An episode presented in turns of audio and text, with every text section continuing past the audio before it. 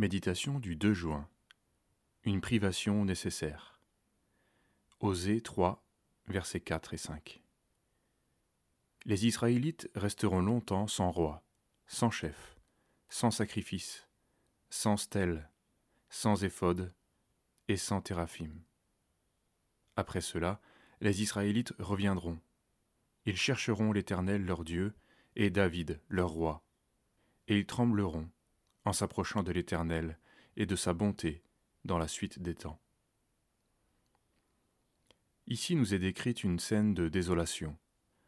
Plus de culte, plus de relation entre Dieu et son peuple. Dieu est privé de l'amour de son peuple, de ses sacrifices. Le peuple, quant à lui, marche sans chef, en dehors de la présence de Dieu. Et lorsque le culte de reconnaissance, d'action de grâce et d'adoration n'est plus rendu, alors la bénédiction disparaît également.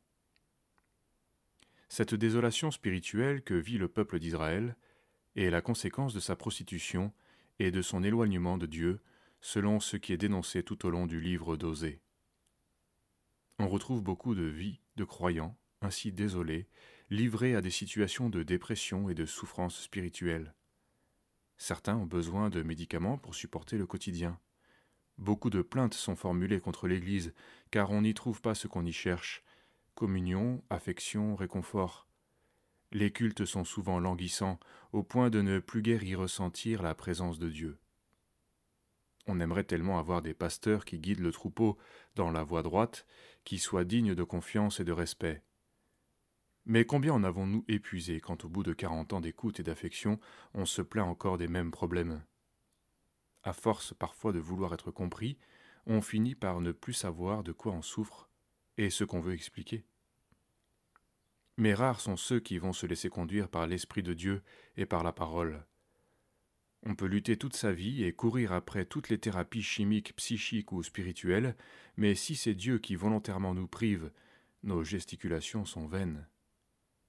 Ce n'est pas d'une délivrance magique et de solutions miracles dont nous avons besoin, mais de repentance, car nous avons conservé des idoles dans nos cœurs. En les chérissant secrètement à cause de la jouissance qu'elles nous procurent, nous avons offensé l'amour du Seigneur. Si Dieu nous frappe, c'est pour nous ramener à lui. Ils chercheront l'Éternel, et ils trembleront en s'approchant de l'Éternel et de sa bonté. Au lieu de récrimination, d'exigence, de réponse et de délivrance, acceptons de nous courber dans la repentance et l'humiliation, pour retourner à son amour. Rendons-lui le culte qu'il attend, et nos cœurs recevront sa consolation.